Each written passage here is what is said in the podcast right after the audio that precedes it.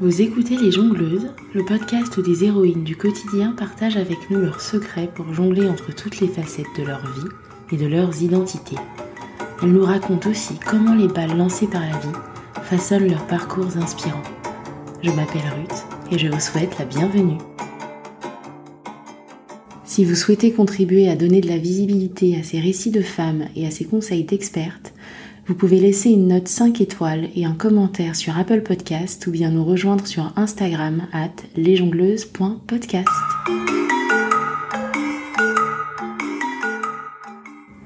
Pour ce 15e épisode, je reçois une nouvelle jongleuse spécialiste, Lika Sar. D'abord, il faut que je vous confie que cet épisode m'a fait un bien fou. Euh, un peu comme une impression d'entrer dans une bulle de douceur à chaque fois que je m'y plongeais pour le travailler entre le velours de la voix de Lika, sa grande douceur et sa profonde humanité. Le genre de personne qu'on aimerait bien avoir à ses côtés quand on vit une étape de vie euh, certes belle, mais aussi bouleversante et intense. La parentalité, quoi. Et c'est justement le métier de Lika. Un de ses métiers plutôt.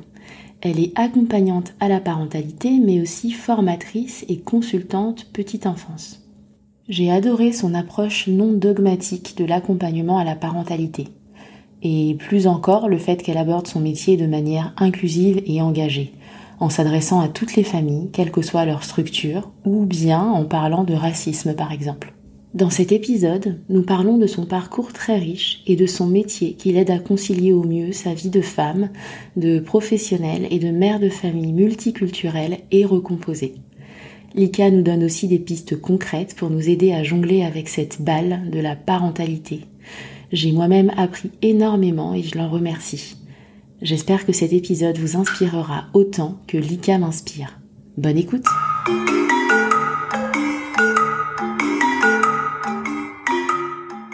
Bonjour Lika et bienvenue dans les jongleuses.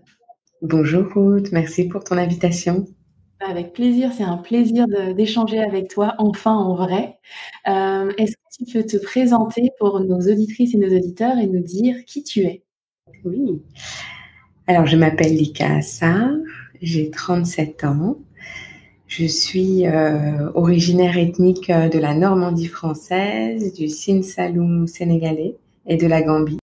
Mmh j'ai aussi épousé une partie de l'Algérie maintenant, je laisse une très belle place dans mon cœur. Voilà. Sinon, je suis originaire de naissance du Val-de-Marne, en région parisienne, où j'ai passé toute mon enfance, mon adolescence et puis euh, ma première vie d'adulte, on va dire. D'accord. Je suis donc maman de trois enfants qui mhm. ont 8 ans, une petite fille, 5 ans et 3 ans, de petits garçons, donc euh, assez rapprochés. Très bien, merci pour cette euh, pour cette belle présentation. On va commencer, je te propose par ton parcours professionnel euh, très riche, euh, parce que là, tu, je te reçois aujourd'hui au titre de jongleuse spécialiste. Donc, je te propose de commencer par ce parcours professionnel. Donc, tu as un site sur lequel je suis allée me perdre avec grand plaisir. Et quand on lit ton parcours professionnel, on voit qu'il est très riche et qu'il y a une cohérence en béton armé. Est-ce que tu peux nous présenter un peu ce, ce parcours? Oui. Alors en béton armé, tu m'envoies flatter, mais c'est vrai que j'explore un peu euh, là où le vent me mène et ma curiosité m'amène. Pour reprendre au début, donc moi j'ai fait une, euh, une, scolarité euh, générale. Après un bac scientifique, j'ai fait des études d'infirmière. J'adorais le secteur de la gériatrie et celui de la petite enfance. Finalement, les deux extrémités de, de la vie. Et bon, finalement, j'ai opté pour euh, la petite enfance. Une, une expérience me l'a confirmé et j'ai continué dans la foulée. Donc, euh, euh j'ai pas pratiqué en tant qu'infirmière. Je me suis, euh, j'ai continué à me former et j'ai fait une spécialité de puricultrice. D'accord. Donc, c'est une année de spécialisation où finalement tu vas vraiment découvrir tous les secteurs de la petite enfance. Mmh et puis il y avait le secteur de la crèche euh, qui me plaisait beaucoup et c'est finalement celui-là que j'ai choisi. Et qu'est-ce qui t'a attiré dans ce, dans ce secteur-là, en fait? Parce qu'effectivement, on voit que c'est ça aussi qui a façonné la suite de ton parcours. C'est quoi, enfin, d'où te vient cette, euh, cette appétence-là pour la, la, petite enfance et la, la parentalité, finalement? Moi, j'avais une ambition assez humble, c'est de changer le monde. D'accord. non, mais en tout cas, j'ai eu l'impression d'avoir un déclic dans, le secteur de la petite enfance, donc d'accompagner des enfants sains et en fait des familles, parce que j'allais me placer au plus tôt dans l'accompagnement de l'humain, tu vois, dans l'éducation. Et j'avais vraiment, j'ai senti très tôt tout ce que pouvait, euh, en quoi pouvait influencer l'environnement dans le façonnage de l'enfant, de l'humain, tu vois, du futur euh, citoyen. Euh. Absolument. Je le disais peut-être pas en ces termes-là, mais pour moi, ça m'est apparu comme une évidence. Et donc, juste après mes études, j'ai pratiqué quand même encore quelques années le week-end en urgence pédiatrique, en réa, en maternité, comme pour me rassurer de mon diplôme de technicienne. Mais j'ai tout de suite pris un poste de directrice de crèche à, à Montreuil, dans le 93. Et là, euh, je me suis quand même pris une petite claque parce que je me suis retrouvée un peu embêtée avec mes outils euh, très culturalistes euh, qu'on m'avait invité à plaquer sur euh, un ensemble d'enfants, un ensemble de familles. Et, euh, et, la particularité de cette ville de Montreuil, c'est sa richesse culturelle. Mmh. Enfin, moi, j'en ai des frissons encore quand je te parle, mais toutes les rencontres que j'ai pu faire et, et voilà. Et, et donc ce, ce mélange finalement de culture où ça m'a invité à me poser la question, mais attends, qu'est-ce que tu fais? Est-ce que ce que tu proposes là pour accompagner l'éducation euh, de ces enfants, est-ce que c'est vraiment relié à, la nature de l'enfant? Juste pour, euh, pour comprendre bien de quoi tu parles, est-ce que tu peux préciser pour nous ce, que, ce que tu entends par outil culturaliste pour accompagner des populations diverses? Donc, euh, je sais pas si tu te rends compte, mais on, on, va, en tant que parent, confier son enfant à des personnes étrangères. Absolument. À des personnes avec qui on n'a pas partagé de temps suffisamment long pour s'assurer qu'on partage la même culture. Mm. Et concrètement, c'est ce qui fait qu'on peut prendre confiance, on peut avoir confiance aux personnes, tu vois, mm. qui faire partie de l'éducation de l'enfant, puisque en, en, général, un enfant, tu le confies en crèche, euh, concrètement, en semaine, il va passer beaucoup plus de temps avec euh, les professionnels du lieu que toi, tu vois. Et autant dans notre société, dans notre culture occidentale maintenant, on peut dire partagée, euh, eh ben, c'est devenu euh, forcé. Je dirais pas que c'est devenu naturel, mais c'est devenu un peu forcé, tu vois. Autant dans l'inné, dans la nature et dans la majorité des cultures, c'est pas normal. Et pour parler d'exemples concrets, comme tu me demandes, donc tu vois, quand, tu prends l'exemple de la période d'adaptation, euh, d'ailleurs on appelle ça adaptation, on ne sait pas vraiment à quoi on adapte, euh, on demande aux parents d'aller, de venir, de laisser un peu leur enfant, puis de repartir, de laisser un peu leur enfant, comme si on voulait les adapter à euh, se séparer tu vois, les habituer à se mmh. séparer. Alors que je crois que fondamentalement, ce qu'on souhaite, ce qu'on souhaite au fond du cœur, c'est que ils s'adaptent à ce nouveau lieu. Ils se familiarisent à mmh. ces nouveaux gens, ces nouveaux lieux, ce nouvel espace. Et pour qu'ils se familiarisent avec un endroit, faut qu'ils soient psychiquement disponibles.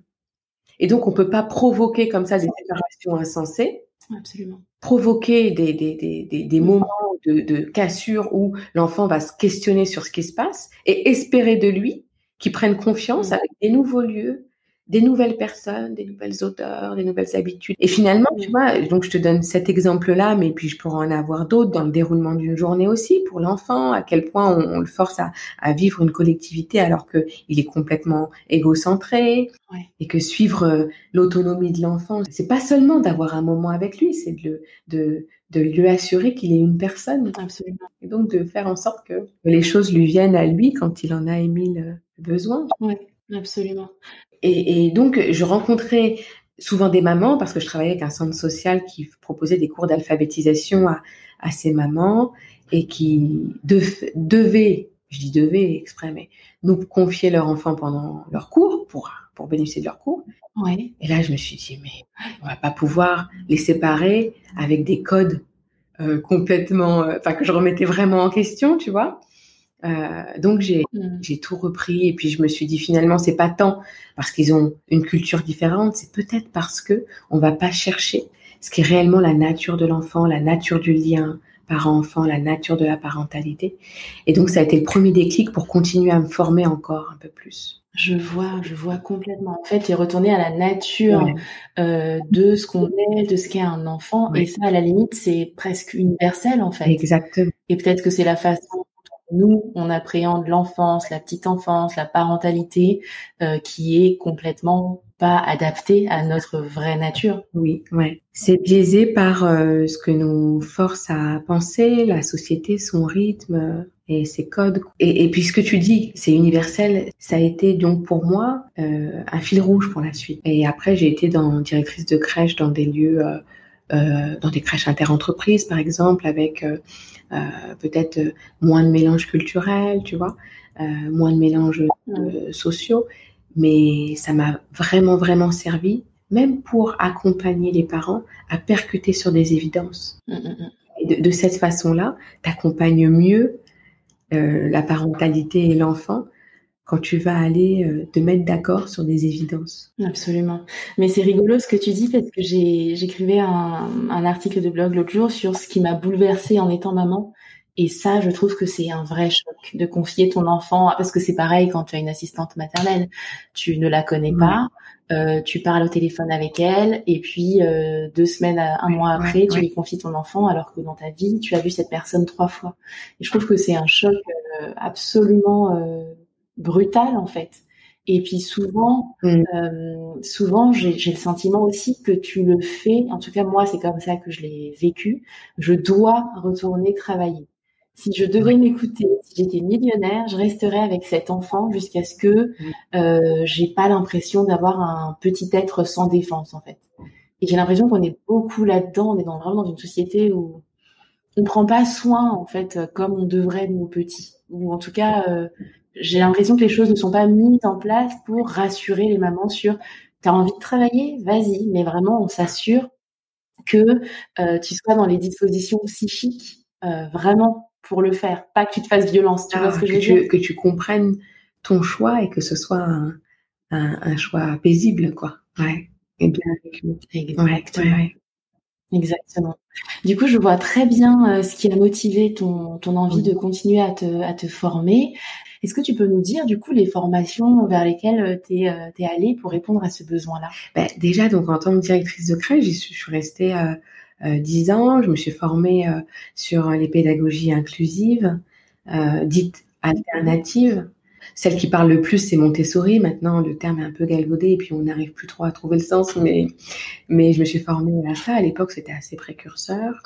Je me suis formée à la psychologie du développement et puis, et puis à la parentalité je suis devenue coordinatrice, en tout cas directrice pédagogique d'un groupe de, de, de crèches. Donc à l'époque, un nouveau créateur de crèche euh, avec qui je me suis éclatée parce que j'avais vraiment la possibilité euh, sur une page blanche d'écrire un projet pédagogique éducatif euh, qui semblait convenir à la nature de l'enfant et de la parentalité. Donc c'était vraiment génial. Et au bout de cinq ans, euh, je suis mon conjoint en province, en Lorraine, à Metz. Je l'ai vraiment pris comme un choix à part entière parce que la question s'est posée de est-ce que je continue euh, mon poste euh, si opérationnel euh, à Paris parce que c'est là que je m'éclatais. Vraiment, je, prenais beaucoup, beaucoup de plaisir avec un climat de bienveillance institutionnelle qui me plaisait beaucoup. Donc, est-ce que je continue à faire ça et avec la distance de notre couple, ou est-ce que je fais les choses pour pouvoir vivre une, une vie de famille épanouie telle que je l'imagine Tous ensemble, dans la même ville, euh, et pas d'aller-retour, etc. Et c'est ça. et pas d'aller-retour, et, et continuer à construire la famille qu'on imaginait. Et donc, j'ai lâché mon poste tout opérationnel pour euh, presque quitter une identité professionnelle qui était... Euh, qui prenait une place assez forte dans ma vie. Euh, et reprendre tout à zéro finalement parce que je savais que c'était impossible pour moi en province de retrouver un poste de coordinatrice ou de directrice de service ou de directrice pédagogique de, de, de groupement de crèche. Euh, et du coup, je me suis dit, allez, qu'est-ce que j'aime faire? Tu vois, je me suis fait un mini bilan de compétences toute seule.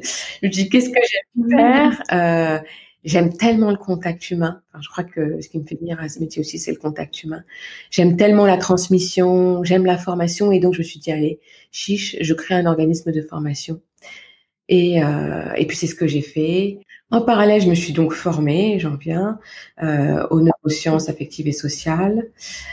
à la programmation neurolinguistique. Et puis, je suis devenue maman et là, je me suis dit, oups, je, j'accompagne des professionnels de la petite enfance. J'ai toujours accompagné la parentalité et moi, je me suis trouvée un peu en difficulté pour accompagner ma parentalité. Tu vois, un peu fou, quoi. Ah oui, d'accord. Ouais, ouais. Je me suis dit, ouais, ok, je vais pas pouvoir faire l'économie de travailler sur euh, mon fonctionnement, mon intelligence émotionnelle. Euh, J'avais des, je rencontrais là des, des difficultés à, à rencontrer les émotions de mon enfant. Tu vois, on parle de la période d'opposition que moi j'appellerais plutôt la période d'affirmation. Et du coup, ça m'a demandé de, de, de trouver des, des, outils pour moi. Et l'outil pour moi qui a le mieux euh, fonctionné d'une façon euh, douce, je dirais, c'est la mindfulness, la pleine conscience. D'accord. Et donc, j'ai orienté mon cursus de formation euh, là-dedans. J'ai commencé par une première année de DU de psychothérapie par la pleine conscience. Et ensuite, j'ai enchaîné par un DU sur deux ans pour euh, l'accompagnement euh, de la périnatalité et de la parentalité par la pleine conscience. D'accord. Ce qui m'a permis ensuite d'être plus à l'aise pour accompagner la parentalité en cabinet. Et donc, j'ai ouvert mon cabinet d'accompagnement à la parentalité, euh, chose que j'ai continué à faire en parallèle de mes formations pour le, euh, les professionnels de la petite enfance. Donc là, aujourd'hui, tu as une double casquette en fait, de formatrice et d'accompagnante à la, à la périnatalité, à la parentalité. Complètement. En, entre temps, je me suis formée et je suis référencée dans la liste des professionnels euh, aptes à accompagner le burn-out parental. Et, euh, et donc, entre temps, je suis revenue à Paris il y a un an pour continuer à suivre mon conjoint qui est amené euh, en tant que sportif de haut niveau à, à, bouger. Je continue à accompagner la parentalité et à proposer des formations, pas seulement aux professionnels de la petite enfance, mais à tous les professionnels qui souhaitent euh, mesurer l'impact de leurs émotions sur leur quotidien. Tu as vraiment un, un cursus euh, hyper, hyper, hyper intéressant. Euh, moi, là, la partie qui m'intéresse beaucoup dans ce que tu fais, au titre de ta spécialité de jongleuse spécialiste, c'est le côté euh, accompagnement euh, à la parentalité. J'ai l'impression que c'est hyper précieux parce que je, je, je partage hein, ce que tu dis sur le fait que bah, c'est pas euh, automatique d'être parent, c'est pas naturel de d'accueillir déjà ses propres émotions, à plus forte raison celles de son enfant. Mmh. Bref, on ne naît pas parent, on le devient. Euh, sauf qu'on se sent un peu seul, je trouve, dans cette euh, dans cet apprentissage. Mmh. Et c'est là que je trouve que ton métier est précieux. Pourtant, il est pas très connu. Euh, Est-ce que tu peux nous en parler et puis nous raconter un peu ce que tu fais, comment tu interviens auprès des familles euh, et les outils que tu mets en place? Ben, En fait, déjà, la mission d'accompagnement à la parentalité, c'est une des missions phares du métier d'infirmière puéricultrice. Mais c'est vrai que c'est pas très connu. Parce qu'il y a très peu d'infirmières puéricultrices qui s'installent en libéral. Souvent, on les retrouve euh, dans les PMI, dans les maternités, et c'est là qu'elles exercent cette mission d'accompagnement à la parentalité. Moi, je propose du coup à la fois euh, des accompagnements très pratiques qui vont être de l'ordre du portage, du bain, de l'alimentation, du sommeil, des gestes d'urgence, mais aussi pour un soutien plus psychologique. Et comme tu disais, c'est voilà un moment de des parents qui peuvent se retrouver un peu dans le flou, de plus savoir vraiment comment, quelle attitude avoir pour son enfant. Et alors je dis, je parle de soutien psychologique en sachant que je travaille quand même en collaboration avec des psychologues et même des psychiatres parce que euh, mon domaine d'intervention a ses limites. Mon, rôle, c'est de leur donner confiance au quotidien, au quotidien, de se trouver seuls des armes pour pouvoir être ok et alignés dans leur rôle de parent. Exactement. Donc, je propose à la fois des entretiens individuels, donc en téléconsultation, dans mon cabinet, ou bien euh, au domicile du parent. Ça, c'est assez rare, mais c'est possible, surtout en retour de, de maternité.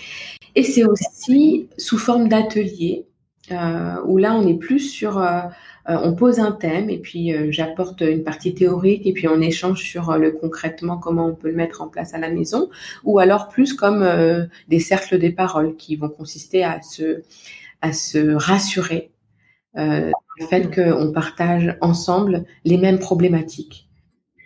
Et comment on te trouve? C'est-à-dire que moi, je, tu vois, quand je suis rentrée à la maison avec mon tout petit, ou quand euh, les deux ont fait la crise des Terrible ouais. Two, je, je, à aucun moment je me suis dit tiens, je vais aller taper sur internet euh, accompagnement à la parentalité. Comment on te trouve? Comment on parle un peu plus de ton métier? Comment on fait connaître un peu plus ce métier-là? Et vraiment, comment on te trouve très concrètement? Très concrètement, euh, moi j'ai démarré par du bouche à oreille. Parce que la raison, si t'as pas l'idée de taper accompagnement parentalité, auquel cas tu me trouverais, ou moi ou plein d'autres, parce qu'aujourd'hui il y a beaucoup de, de professionnels euh, qui accompagnent les parents, mais c'est pas effectivement pas un réflexe pour les parents. Euh, et c'est pour ça que je vais aller me faire connaître auprès des maternités, auprès des, médecins, des pédiatres, auprès des sages-femmes aussi. Et, euh, et puis ça se fait comme ça, petit à petit. C'est pas étonnant que tu pas eu cette idée parce qu'aujourd'hui c'est pas si connu que ça. Complètement. Parce que finalement on est dans quelque chose d'un accompagnement, d'une situation normale et saine, juste pour pouvoir passer le cap en étant soutenu et pas un réflexe de se dire je vais pouvoir me faire aider. Ça, ce soutien-là, on le trouvait peut-être plus facilement dans les structures familiales d'avant. C'est-à-dire en prenant l'image que l'éducation se fait par tout un village, on trouvait plus facilement parce qu'on trouvait de la force dans les partages de proximité. Tandis que maintenant, on retrouve beaucoup de, de parents isolés. On retrouve beaucoup de parents isolés et puis j'ai l'impression qu'on est un peu à une sorte de croisée des chemins entre une génération qui s'appuie sur euh, les avancées de, bah, comme tu dis, la psychologie du développement, les neurosciences pour euh, et qui a envie d'aller vers ce genre de choses pour euh, élever ses enfants, et une génération qui était un peu plus dans des approches différentes. Et, et, du coup, je trouve que c'est parfois, même si ta famille est à côté, euh, t'as pas forcément envie de faire comme ils te disent en fait. Et du coup, c'est c'est top qui est des métiers comme le tien qui sont qui s'appuient sur les avancées de la science justement pour pouvoir accompagner les nouveaux parents. Ouais. Moi, il y a quelque chose d'autre qui m'interpelle un petit peu dans le milieu de, de l'éducation, mmh. euh, et c'est pour ça que j'ai été ravie de tomber sur ton compte. C'est que je trouve qu'il y a peu de figures non blanches euh, diversifiées qui interviennent sur ces questions, qui, qui s'expriment, qui ont une vraie place. Euh, j'ai l'impression qu'il y en a peu. Est-ce que c'est aussi ton ressenti? Et toi, comment est-ce que tu vis cette, cet état de fait? Alors, déjà, depuis mon arrivée à Paris, je me sens moins seule déjà. En tout cas, je me sens moins seule qu'en mm. province, ça c'est sûr. Euh, c'est un secteur qui est pas très connu et effectivement, les personnes qui se mettent en avant mm. euh, sont assez rarement euh, racisées. Après, dans le public que je rencontre, ce sont beaucoup de personnes non racisées. D'accord. Parce que le réflexe vient beaucoup de personnes non racisées et que peut-être, et c'est une hypothèse qui n'est que la mienne, parce que j'ai pas de réponse vraiment, mais pour les personnes racisées, c'est peut-être encore moins facile et évident d'aller faire appel à une inconnue, un inconnu, pour se faire aider dans une parentalité qui est censée être naturelle, tu vois. Ouais. Non, c'est vrai, c'est possible. Tout comme c'est peut-être plus compliqué aussi d'aller voir un psy, par exemple, tout ce qui est santé mentale. Tu vois, moi, c'est des choses dont je n'avais absolument pas conscience. C'est-à-dire que j'ai eu besoin d'aller voir un psy euh, quand j'étais enceinte ou après. Je me suis pas, enfin, tu vois, et je me suis aperçue en fait que c'était effectivement quelque chose de compliqué de dire bah oui là dans ma tête euh, c'est un peu le bazar, j'ai besoin d'aide.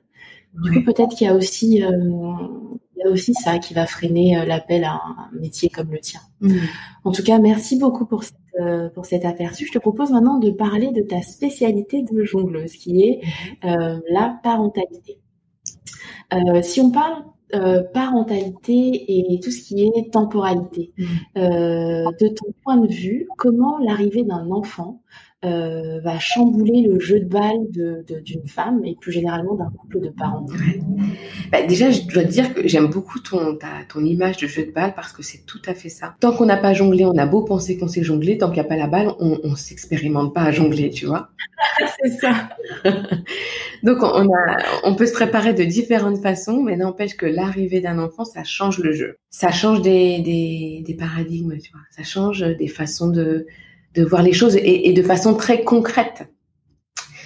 Et, je répète, tant qu'on n'a pas, tant qu'on n'y est pas, on peut pas, euh, on peut pas jouer. Enfin, tu vois, on peut pas jongler, on peut pas, tu vois, on peut pas se confronter euh, aux conséquences, à la réalité. Et du coup, euh, ajouter une balle, ça peut demander un peu de temps pour savoir jongler. Et, et inévitablement, on va faire tomber les balles à un moment, tu vois. Ouais, c'est sûr. Mais tu vois, et je trouve que c'est, mais de prendre conscience que c'est normal parce que ça fait partie de l'apprentissage. Parce que finalement, c'est euh, une balle qui va prendre beaucoup de place, mais avec agilité, on va euh, améliorer sa façon de jouer. Moi, ce que j'aime beaucoup dans ce que tu dis, c'est le fait de d'accepter que c'est normal en fait, de se dire bah c'est enfin, je veux dire, tu, tu devenir parent, c'est juste faire advenir un autre humain. Donc c'est génial que tu dises, euh, c'est normal, ça, ça prend de la place, c'est bouleversant, on ne peut pas vraiment l'anticiper. Donc euh, voilà, juste euh, attendre quelque part que le jeu se rééquilibre un peu naturellement. Mais oui, et du coup, ben, j'entends dans ce que tu dis l'attitude de patience. Et, et j'utilise énormément la, le travail sur la patience parce que c'est aussi de se dire ce qui se passe maintenant, ça se passera différemment le mois prochain et l'année prochaine et dans dix ans. Enfin, tu vois, toutes les étapes de la vie de parents et donc de l'enfant sont toutes nouvelles et différentes et c'est une exploration avec patience et confiance, quoi. Absolument. Mais c'est vrai que c'est pas évident de se dire ça quand moi je, me souviens que pour la naissance de mon premier, euh, il dormait mal la nuit. Et du coup, j'étais entièrement focalisée là-dessus en me disant mais il dort pas, mais je comprends pas, mais qu'est-ce qui se passe? À chercher partout sur internet, à en parler à tout le monde. Euh, J'essayais un truc, ça marchait une nuit, deux semaines après, c'était plus du tout d'actualité. Sauf que c'est vrai que quand on a la tête dans le guidon, on, on oublie en fait, on ne sait pas que c'est pas permanent, c'est complètement impermanent. Donc c'est super que tu parles de cette euh, bah, de cet aspect justement euh, temporel en fait, complètement ponctuel. Ouais, ouais, ouais, ouais. Et tu sais, il y a beaucoup de parents qui jugent leur, euh, leur aptitude au comportement de leur enfant. C'est-à-dire, euh, mon enfant ne dort pas, je suis mauvais parent. Mon enfant euh, va faire ça, je suis mauvais parent. Et, et c'est ce qui fait qu'on s'épuise parce que finalement, on, ne maîtrise pas nos qualités puisqu'on les attribue au comportement d'un autre. Ouais. Et puis ce qui est encore plus pervers là-dedans, c'est que du coup, tu vas essayer de contrôler ton ben enfant. oui, parce que c'est ce qui va faire qu'on va se renvoyer une qualité. Bah oui, ouais. C'est vrai que c'est épuisant, tu as tout à fait raison. Euh, on parle de temps qui passe. Mmh. Euh, moi, j'ai envie de parler de temps contraint. Mmh. Comment comment tu accompagnes? Qu'est-ce que tu conseilles à des parents euh, qui passent finalement peu de temps avec leurs enfants? Tout à l'heure, tu disais euh, sur une semaine, l'enfant va passer plus de temps euh, en garde qu'avec nous. Moi, je sais que c'est quelque chose que je vivais extrêmement mal quand je travaillais encore en dehors de la maison. Qu'est-ce que toi tu conseilles justement pour quelqu'un qui doit travailler, qui aimerait passer plus de temps avec ses enfants, mais qui juste ne peut pas? Eh ben, j'ai beaucoup de parents qui viennent me voir pour cette raison. Et là, je réinterroge toujours le choix. Parce que dans le vocable, dans le, dans le langage qui est utilisé, il y a non mais j'ai pas le choix, j'aimerais mais je peux pas. Je dois. Tu vois, des, des injonctions qu'on subit. Et tout le temps où on va subir des injonctions qui sont réelles ou, autour de croyances, tu vois, on va mal le vivre, c'est sûr. Donc moi, j'essaye de détricoter, de dire, bah, vous dites que euh, vous devez travailler. Qu'est-ce, qu'est-ce qui se passerait si vous ne travaillez plus Tu vois? Non, mais j'ai pas le choix. Si, si, on va aller voir. Qu'est-ce qui se passerait si vous ne travaillez plus? Qu'est-ce qui se passerait si vous restiez toute la journée avec votre enfant? Et je vais pas aller plus loin là dans le questionnement, mais t'imagines bien qu'il y a plein de réponses différentes parce que tu as des parents qui peuvent admettre là que, ben non, en fait, pour assurer l'éducation de leur enfant, il leur faut de l'argent. Et pour avoir de l'argent, ils font ce travail. Et en l'occurrence, c'est le travail dans lequel ils se voient plus qu'un autre et que voilà. On mmh. arrive à rééquilibrer le choix. Ou alors, euh, non, ben en fait, moi, je crois que je suis faite pour euh, euh, faire un métier qui me permettrait d'être avec mon enfant. Pourquoi pas Et, et, j'ai souvenir de parents que j'ai accompagnés à, à, prendre un métier d'assistante maternelle, tu vois. Ouais. En tout cas, on détricote et on voit et on va chercher les valeurs, les choix, et on, et on, et on va établir ensemble que tout est choix. Tu vois, je le dis souvent, mais tout est choix dans le sens où euh, c'est souvent euh, les conséquences d'un non-choix qui vont nous faire que euh, on va être mal.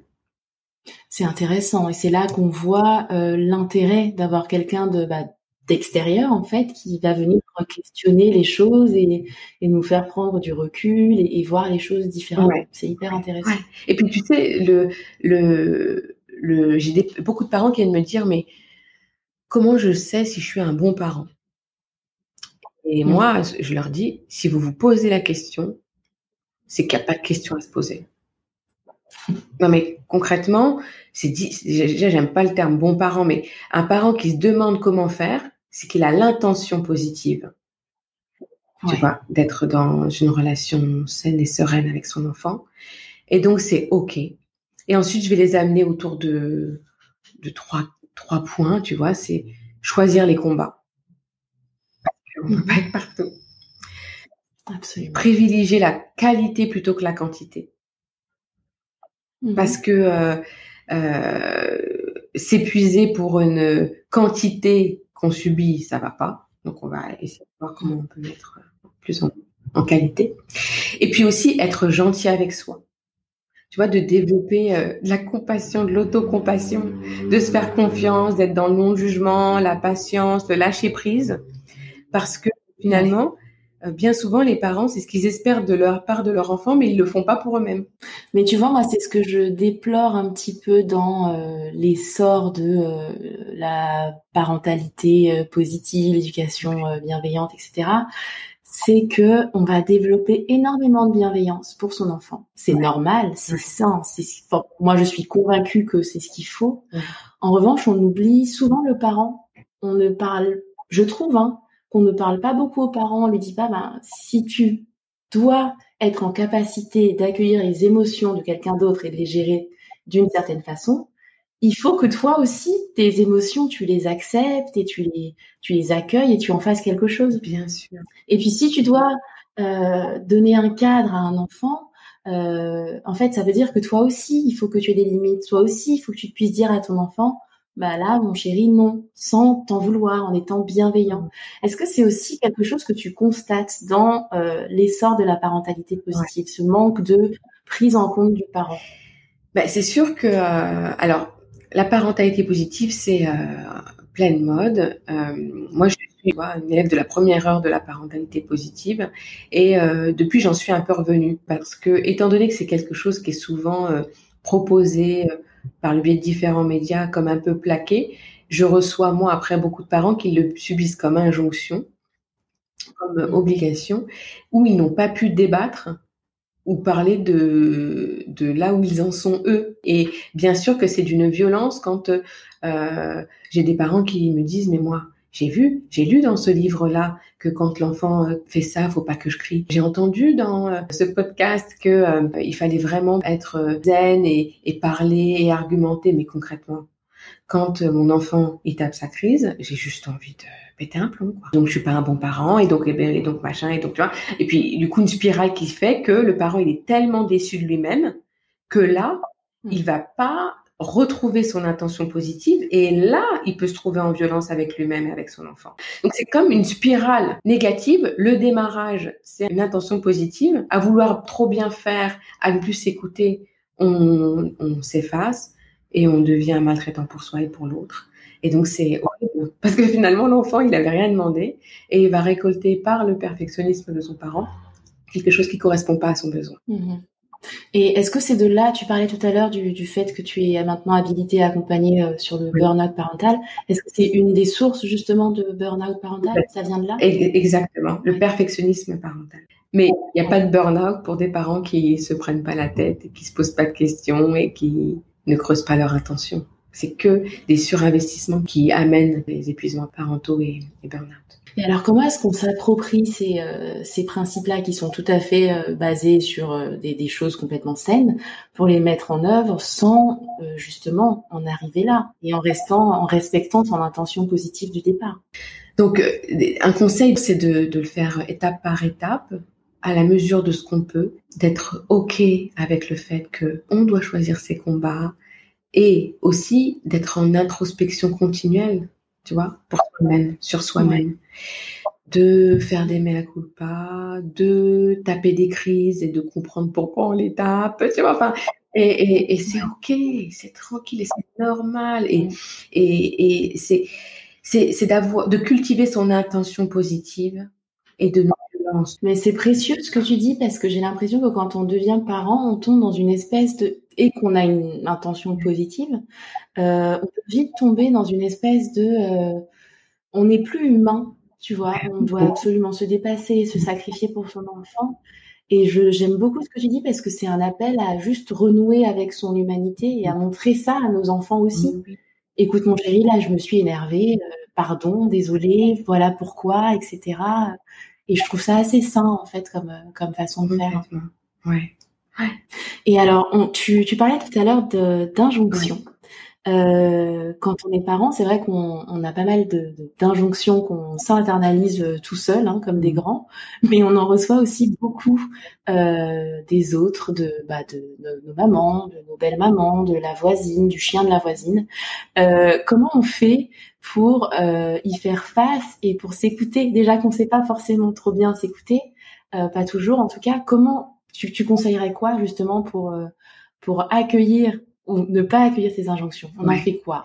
Moi, je crois que dès l'instant où on a saisi, on a pris conscience qu'il fallait s'écouter, eh ben, il faut le dire à plus de monde possible autour de nous qu'on a ambition de s'écouter. Parce que ça peut, ça peut, aider euh, que le conjoint soit, la conjointe ou le conjoint soit au courant que on a pour objectif de s'écouter. Non, mais tu vois, euh, parce que c'est tellement pas, je le dis euh, en connaissance de cause, mais c'est tellement pas évident de s'écouter, tu as raison, euh, qu'il faut pouvoir euh, l'afficher clairement sur son front. Un petit badge peut-être, Lika? C'est ça. J'ai l'intention de m'écouter. Non mais en fait, je te dis ça pour dire que il faut, il faut, il faut entretenir cette intention et que c'est normal parce qu'on a des schémas, parce qu'on a des croyances limitantes, qu'on va avoir du mal à le faire au début. Et c'est quand je dis qu'on implique son environnement, son entourage, c'est en leur demandant de façon bienveillante de nous aider à nous écouter. Tu vois Ok, c'est très précieux ce que tu dis. Merci beaucoup. Euh, il y a une autre chose que j'aime beaucoup dans ton, dans, ton, dans ton, approche de la parentalité et de l'éducation, euh, c'est que tu as une posture de d'ouverture à l'autre, mais à tous les autres. C'est-à-dire que on, on sent que tu es inclusive, on sent que tu parles à toutes les familles, aux familles recomposées, aux familles homoparentales, etc. Et ça, c'est quelque chose que j'apprécie beaucoup. C'est une approche inclusive, euh, engagée. Euh, qu'est-ce que tu donnes comme conseil aux parents pour aider leurs enfants à être euh, bah, justement ces personnes respectueuses de l'autre de leurs différences, quelles qu'elles soient bah, Déjà, l'ouverture, c'est plus qu'un concept, comme tu dis, c'est une façon de vivre, quoi, tu vois. Donc déjà, je peux pas donner de trop de d'indications concrètes sur de l'ouverture parce que ce serait restrictif. Tellement l'ouverture, c'est sans fin. Donc je vais plutôt rebondir sur ce que j'entendrais, tu vois, intégrer la différence, prendre en compte euh, des maladresses. Euh, en tout cas, de, de faire, de pas, de pas se refermer aussi devant un manque d'ouverture. Donc, comment euh, rester dans l'ouverture, mais développer l'assertivité de l'autre côté. L'assertivité qui pour moi est très important parce que c'est ce qui va permettre de démarquer, de, de vraiment asseoir sa position et de se faire respecter pour ce que je suis, tu vois, euh, avec ouverture. Mais tu vois, c'est quand même, euh, c'est quand même fort d'arriver à faire ça parce que quelqu'un d'intolérant face à toi va venir aussi piquer quelque chose. Ah oui, et je, tu vois? il faut le saisir, c'est ça, et de, et de d'être dans la réponse plutôt que la réaction. Mais tu vois, je pense que c'est ta pratique de la mindfulness qui doit te, de la pleine conscience qui doit te permettre ce, ce petit euh, tampon, ce petit temps de réaction. Enfin, en tout cas, c'est euh, c'est très précieux, ça a été très précieux pour moi pour euh, pour ce tampon et, et, de limiter les réactions automatiques pour aller vraiment sur des réponses euh, un peu plus élaborées. Ouais. Euh, je vais te demander tout à l'heure de nous parler un peu plus de la pleine conscience parce que je pense qu'on pourra tous en bénéficier, mais je voudrais juste finir sur euh, l'aspect engagé de ton accompagnement parce que tu parles aussi de racisme. Euh, et je trouve que c'est un sujet qu'on voit assez peu, comme l'ouverture à l'autre d'ailleurs, abordé dans le cadre de l'éducation. On va beaucoup parler de la relation à l'enfant, du développement de l'enfant, de la relation parent-enfant, etc mais on parle pas de racisme. Euh, pour toi, dans ton accompagnement, si on se place aux deux bords du spectre, mhm. comment tu vas accompagner des familles euh, blanches, non racisées, euh, à la mise en place d'un antiracisme actif? Alors déjà, euh, comme tu le sais, moi j'aime à dire que le racisme c'est vraiment une transmission éducative. C'est pas inné. Mm. Le racisme c'est acquis. J'ai très rarement ce sujet-là avec les, les personnes euh, non racisé, ce, ce, cette discussion frontale, mais ça m'arrive parfois de semer des graines. Et puis en fonction de la, de la terre dans laquelle se trouve cette graine, elle va faire des fleurs ou pas. Et si elle fait pas de fleurs, c'est que c'était pas le moment de semer la, de, de, de semer la graine. Mais tu auras fait ta part euh, de colibri. C'est exactement ça. Et comment tu accompagnes alors, on va pas parler d'accompagnement, ou on peut parler d'accompagnement si tu préfères, mais dans une famille euh, racisée, métissée, euh, voilà, racisée tout simplement, euh, dont les enfants vont potentiellement faire face à du mmh. racisme. Euh, comment comment on intervient, comment on, comment on accompagne ces familles-là, avec quels outils, euh, comment ça s'est passé par exemple, ou comment ça se passe dans ta famille à toi par exemple? Euh, moi, effectivement, j'ai euh, j'ai trois enfants métis. Euh, et j'ai un souvenir, je, je peux parler d'une anecdote? Bien sûr. De, de, ma petite fille. Donc à l'époque, elle était en grande section de maternelle. Euh, elle a les cheveux, euh, elle a les mêmes cheveux que moi, tu vois? D'accord. Donc ma petite fille qui revient de l'école un jour et qui me dit maman, faut que tu fasses quelque chose, je voudrais que tu m'attaches les cheveux ou que tu me fasses des tresses plus souvent ou que ou je sais pas, je veux plus retourner avec mes cheveux comme ça parce que on n'arrête pas de me dire que mes cheveux sont en pétard, que je suis sale, que mmh. euh, que c'est pas que je suis pas normale. Et elle, elle était euh, avec son langage déjà très élaboré là. Je me souviens, ça m'a oh, ça m'a crevé le cœur. Mmh. Et je et je me suis dit qu'est-ce que je voudrais qu'elle retienne de ça? Du coup, on a beaucoup parlé, euh, on a parlé aussi des accords Toltec. On, on, travaillait sur le fait que ce que dit l'autre, ça témoigne certainement d'une souffrance qu'il ressent pour lui-même, ou d'une incompréhension, ou d'une méconnaissance. Mais bon, on dira souffrance. Tu sais, quand il te quand il te parle de ça, c'est parce que euh, ils ne connaissent pas. Et donc c'est leur moyen de se, de, de se défendre, tu vois, de s'opposer euh, à cette différence parce que c'est ce qui les rassure. Et je lui dis par contre, il va falloir qu'on trouve une solution pour que plus jamais ça n'arrive. Euh, donc j'ai eu une idée. Je lui ai dit, on va faire un truc. Je vais t'écrire sur un mot ce qu'on pense de, de, de, ça. Donc on a écrit ensemble euh, mes cheveux sont crépus euh, de nature. Ma maman prend soin de mes cheveux tous les jours. Quand tu me dis que euh, que j'ai les cheveux en pétard ou que j'en prends pas soin, je me sens euh, blessée et attaquée. Je ne me permettrai pas de le mmh. faire pour toi, pour quoi que ce soit. Donc je te demanderai de me respecter. Euh, donc, j'ai écrit ça sur un papier. Je l'ai fait en huit exemplaires, imprimés, tout ça. Je les ai pliés en petits morceaux. Je les ai mis dans ces deux poches de manteau et je lui ai dit maintenant, s'il y a quelqu'un qui vient vers toi et que tu sens dans ses yeux, dans son regard, dans son attitude qui va se moquer de toi, tu prends le papier, tu le serres fort dans ta main. Si il commence à parler mal de tes cheveux, tu sors le papier et tu le regardes avec le regard qui veut dire que tu as le papier dans la main. Et s'il le dit, tu lui donnes le mot. Et soit il va se le faire lire, soit il le lit. Et puis moi, j'avais une suspicion que c'était des adultes qui lui disaient ça aussi, tu mhm. vois. Et eh ben, du coup, moi, mon mari s'est dit, écoute, on va se faire passer pour la famille dingo de la, de l'école. Ils vont nous prendre pour des, euh, pour des, pour des agresseurs, tu vois, vraiment. Alors que moi, j'avais fait preuve d'assertivité. Ça pouvait être violent pour les autres, mais c'était sans violence, tu vois. Et je, l'ai fait un peu, euh, enfin, je l'ai fait un peu dans le conflit dans mon couple, tu vois, mais je l'ai fait. Et je te garantis mmh. que, on pourrait dire que c'est par magie, mais moi, je sais exactement pourquoi c'était. Tous les jours, tous les soirs, quand elle rentrait, je comptais le nombre de petits papiers. Et au bout de plusieurs semaines, elle avait toujours les huit papiers. Et on avait fait le point hein, plusieurs fois. Elle m'a dit, oh là là, on n'arrête pas de me dire que mes cheveux, ils sont trop beaux. Pas de me dire que, que je suis trop belle. Mmh. Euh, entre-temps, j'avais parlé à un adulte que euh, je trouvais ça quand même euh, inacceptable. Donc je pense qu'au niveau des adultes, ça a changé quelque chose. Et comme par magie, au niveau des enfants, au bout de quelques semaines, mois, euh, Eden, elle s'est sentie très à l'aise avec sa touffe de cheveux. Enfin voilà, c'est une petite anecdote. mais ça a été ma façon à moi d'aller en tout cas pour Eden, de se confronter à, la réalité et d'en ressortir une belle expérience quand même. Écoute, moi je trouve que c'est une anecdote qui veut tout dire parce que tu lui as donné des outils pour la vie, tu lui as donné confiance en elle et peut-être qu'aussi ces petits papiers que tu lui as donnés, ça lui a donné une certaine force, une certaine façon de se tenir aussi, qui faisait que personne n'aurait pensé à, s'en prendre à elle. Et je trouve ça magnifique, quoi. Merci pour cette mm. anecdote, en tout cas. C'est euh, un bel exemple là-dessus. Euh, autre chose que j'aime beaucoup dans ton dans le métier que tu fais et puis dans les échanges qu'on a eu là, c'est que j'ai l'impression que euh, il t'apporte beaucoup euh, d'outils pour euh, justement jongler avec euh, ton rôle de, de maman. ça t'apporte des outils sur euh, bah, tout simplement ta relation avec tes enfants, sur euh, les rendre plus forts face à des problématiques comme le racisme. Qu'est-ce que ça a changé On va parler un peu de maternité, si tu veux bien.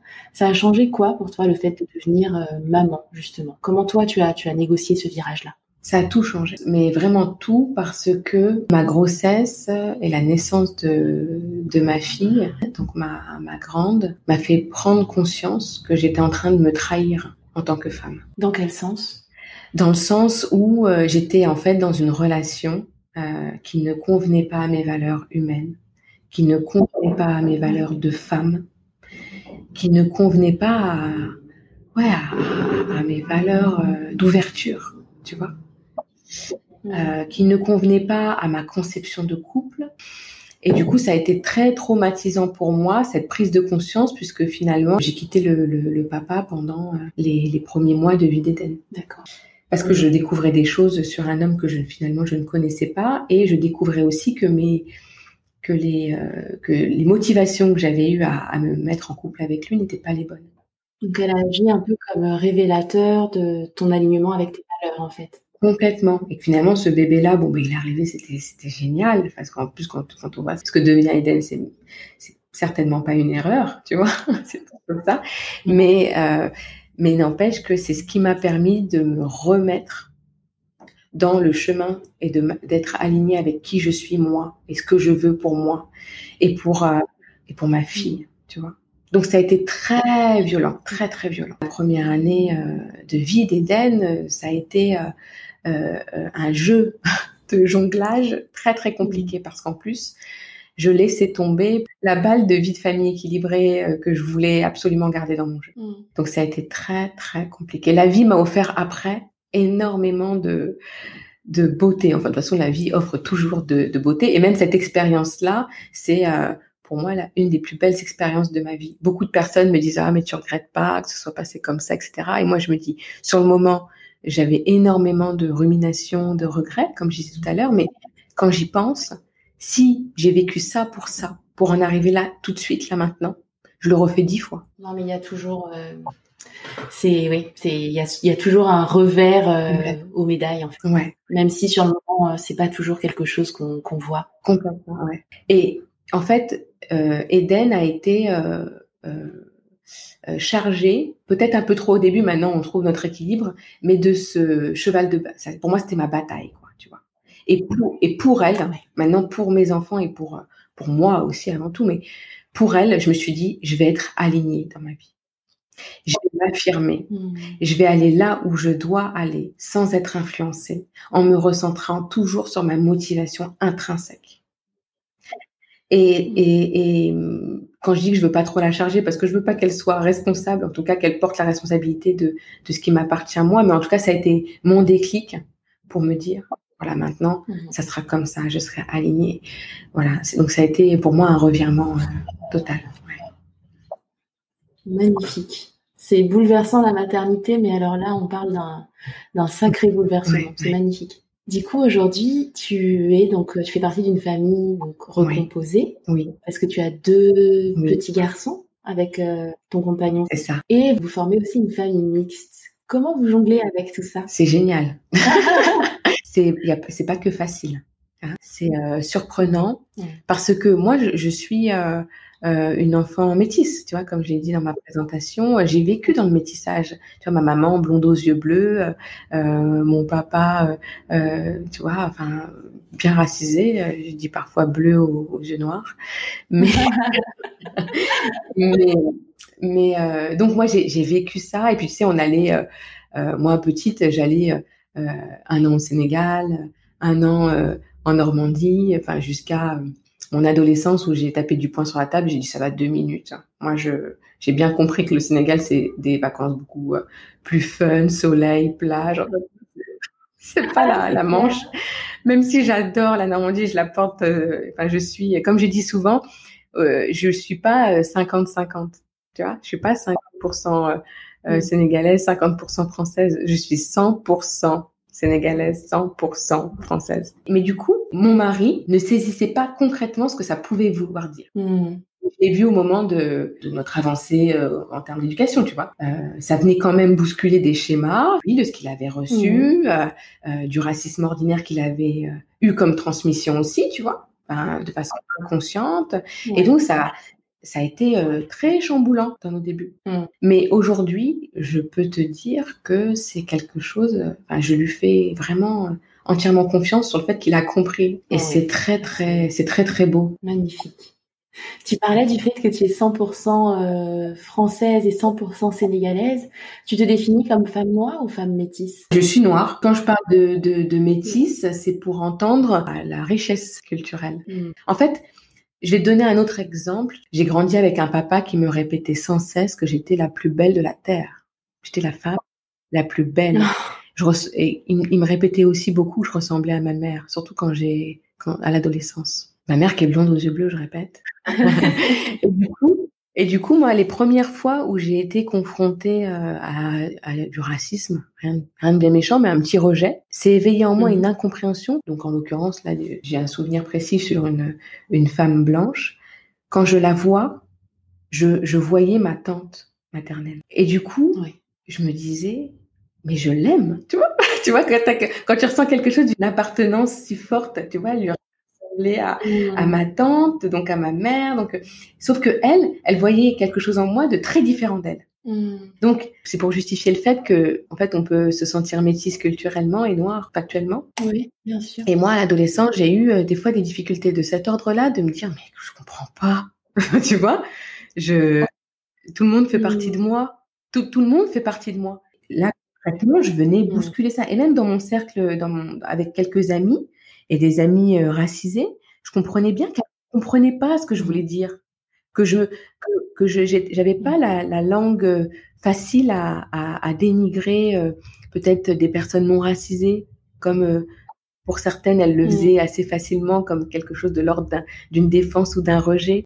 C'est intéressant de, de, voir ça parce que moi aussi je suis maman de d'enfants métis et je me demande, euh, bah, tu vois, moi je suis née en Côte d'Ivoire, donc euh, je suis femme noire, il y a aucun doute là-dessus, je sais d'où je viens. Sauf que ils sont nés en France, ils sont nés dans un dans une société où bah ils seront pas perçus comme blancs. D'ailleurs, ils ne sont pas blancs.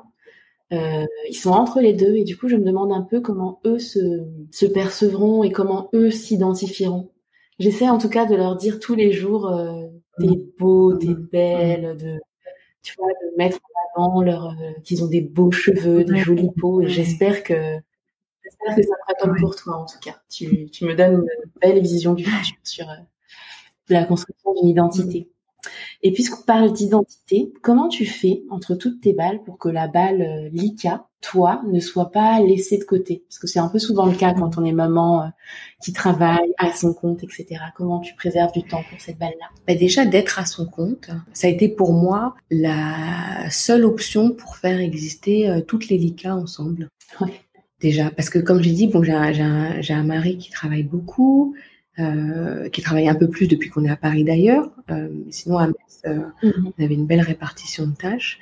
Mais euh, ici, c'est, c'est un peu moins facile. Et, et, et donc, être à son compte, c'est me dire, j'admets que quand je travaille moins, je gagne moins d'argent. Mais je sais ce que j'ai gagné en contrepartie. Absolument. Euh, je parle d'argent parce qu'en fait, euh, c'est quand même au, cœur du jeu de balle. Tu vois, je, m'offre souvent des, journées que j'appelle journées créatives. Je vais me poser dans, dans un parc ou alors marcher ou, et je laisse aller mes pensées. Et, là, souvent, je, je fais partir certains projets. Euh, ou alors des, des, moments où euh, je vais travailler énormément pour pouvoir après avoir une semaine de tranquillité. Euh, j'ai aussi l'intention d'identifier mes besoins. Tu vois, là, on a passé une période, je te parle de là concrètement cette période, on a passé une période de confinement assez intense, surtout que moi, j'ai beaucoup travaillé parce que la formation en e-learning a bien fonctionné. Mon mari, lui, était complètement dédié à 100% à la famille et c'était vraiment génial. Euh, après, on a enchaîné une période de vacances où euh, j'ai été seule avec les trois enfants, puisque mon mari, lui, a dû reprendre à 100% le travail.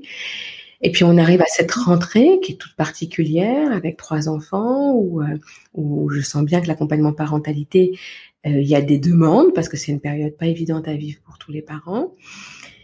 Et eh ben j'ai identifié le besoin que dans toute cette période j'avais pas pris assez de temps pour moi et donc là, je pars quelques jours la semaine prochaine pour tout te dire en toute seule, en vacances, toute seule. Génial. Et j'ai des copines qui me disent mais ah j'aimerais tellement euh, faire ça aussi, mais non je crois que je peux pas, je peux. Et je dis eh mais j'ai aucun mérite à le faire si ce n'est à écouter mes besoins. Et je crois que c'est pas le besoin de tout le monde de faire ça, de partir toute seule en détox digital, en détox mmh. social pour pouvoir euh, aller me rencontrer. Euh, précisément ces jours-là. Moi, j'ai identifié mon besoin. C'est pas tout le monde qui peut faire ça. D'autres personnes auront besoin de, de s'oxygéner d'une façon différente, et puis avec les enfants et sans les enfants. Moi, j'ai identifié que mon besoin à ce moment-là, c'était de partir quelques jours sans mes enfants, en sachant que je les laisse en toute confiance euh, à euh, mon mari qui va se rendre beaucoup plus disponible, et puis on a un, une, un babysitter qui, qui nous aide et, et qui, qui peut-être sera un peu plus présent. C'est vraiment super que tu sois tellement en contact avec toi-même et à l'écoute de tes propres besoins que tu, tu arrives à, à matérialiser ça. Je, chapeau. J'espère qu'un jour j'y arriverai. Mais en tout cas, je pense que si je prends pas soin de mon outil de travail, c'est-à-dire moi et mon identité, je pourrais pas accompagner les parents de façon saine. J'ai besoin d'être alignée dans, dans ce que je suis en tant que femme, en tant que maman, en tant que professionnel pour pouvoir accompagner de façon saine et sans transfert les parents. Oui, c'est vrai aussi que c'est un, impératif de son travail. Oui. Très bien. Écoute, je note euh, la retraite euh, détox, euh, note pour plus tard dans la tout On approche de la fin de notre entretien. Est-ce que tu es prête à passer au questionnaire des jongleuses? Oui. Avec plaisir. Alors, si on parle de l'art de jongler, qu'est-ce que tu aimes le plus dans cet art délicat du jonglage au quotidien? L'impermanence le fait que les choses bougent et changent tout le temps. Ouais, magnifique. Et qu'est-ce que tu aimes le moins? Qu'est-ce qui te paraît le plus difficile? Euh, Qu'est-ce que j'aime le moins? Bah, J'ai failli dire l'impermanence, hein, t'as vu Mais mais euh, mais euh, en fait c'est ouais, je presque, je voudrais presque dire la surprise parce que c'est pas évident, c'est excitant mais c'est pas évident. Mmh. Mais en vérité, il n'y a rien de difficile parce que c'est impermanent. Mmh. Mmh. Exactement. C'est vrai que c'est une, une, médaille à, deux revers. Je suis d'accord avec toi. Si on parle de tes priorités, euh, parmi tes balles, est-ce qu'il y en a une que tu ne veux surtout pas laisser tomber? Moi. Oui, absolument. Je comprends. Est-ce qu'il y a une balle à laquelle tu aimerais donner plus de place? Le village. Pour tu vois, de, dans l'éducation, on parle d'éducation, le, laisser plus de place au village pour éduquer mes enfants. C'est quelque chose que tu n'arrives pas tellement à faire ou que tu n'as pas l'occasion de faire? C'est pas évident parce que ça dépend pas que de moi, mais euh, j'aimerais tellement laisser euh, à ma famille, à nos familles, à nos, à nos amis prendre plus de place dans l'éducation. Ouais. Mmh. on peut profiter aussi de ce podcast pour passer des annonces. Hein. N'hésitez pas à vous rapprocher de l'ICA pour euh, voilà, Hein, message passé. si on joue un peu avec le temps, une de tes balles de jongleuse te permet de voir le futur pour toi ou pour d'autres. Qu'est-ce que tu y vois? Eh ben, je j'y vois euh, pas grand-chose parce que euh, ma philosophie, c'est de me dire que je sais pas où je vais me trouver demain. Je suis consciente que euh, euh, par synchronicité, ce que je fais maintenant opère pour demain. Euh, ce que ce que j'y vois euh, dans ce que je voudrais ce que je voudrais y voir, en tout cas ce que j'ai l'impression de construire ici et maintenant pour demain, c'est de la paix. Mmh. Magnifique, euh, magnifique ta, ta, balle du futur. Et si on parle du passé, imaginons qu'une de tes balles te permet d'envoyer un message à la Lika du passé. Quel âge est là et qu'est-ce que tu lui dis? Je lui dis que c'est pas grave si c'est pas une bonne élève. Je lui dis que c'est pas grave euh, si euh, elle tape des crises, en tout cas qu'elle peut le faire. Mmh. Et je lui dis que euh, quoi qu'elle fasse, si c'est elle qui l'a décidé, c'est parfait. Superbe message. Euh, pour finir, est-ce que tu peux partager avec nous une personnalité ou une personne qui t'inspire et nous dire pourquoi cette personne mmh. t'inspire? Je vais je vais pas parler d'une personnalité, mais je vais parler de ma maman euh, parce que elle est parfaitement euh, imparfaite. Et, et, et c'est quand même mon modèle en fait parce que j'ai eu à déconstruire plusieurs fois les schémas qu'elle m'a qu'elle m'a collé à la peau de façon inconsciente, mais qui mmh. m'ont bridée mais je, de, de, de, de, voir pourquoi elle m'avait posé ces schémas, euh, ça la rend euh, encore plus humaine et moi, ça me rend encore plus humaine parce que j'admets euh, l'imperfection dans ma vie. J'adore. Je trouve qu'il y a une richesse euh, dans le fait de voir ses parents comme comme humain et merci beaucoup de partager ça avec nous. Merci infiniment Lika, j'ai passé un merveilleux moment en ta compagnie. Merci beaucoup. Mm, merci à toi Ruth, c'était vraiment agréable d'échanger avec toi et je sens qu'on aurait pu encore parler quelques heures mais mais c'est clair. merci beaucoup merci Lika. À toi. merci beaucoup, à bientôt. Si l'approche de Lika et son métier vous intéresse, vous pouvez retrouver ses contacts dans les notes de l'épisode sur www.lesjongleuses.com. Vous pouvez nous rejoindre sur Instagram, lesjongleuses.podcast, pour continuer à échanger sur ce sujet et suivre l'actualité du podcast. Et je vous donne rendez-vous dans trois semaines pour un nouvel épisode. À très vite!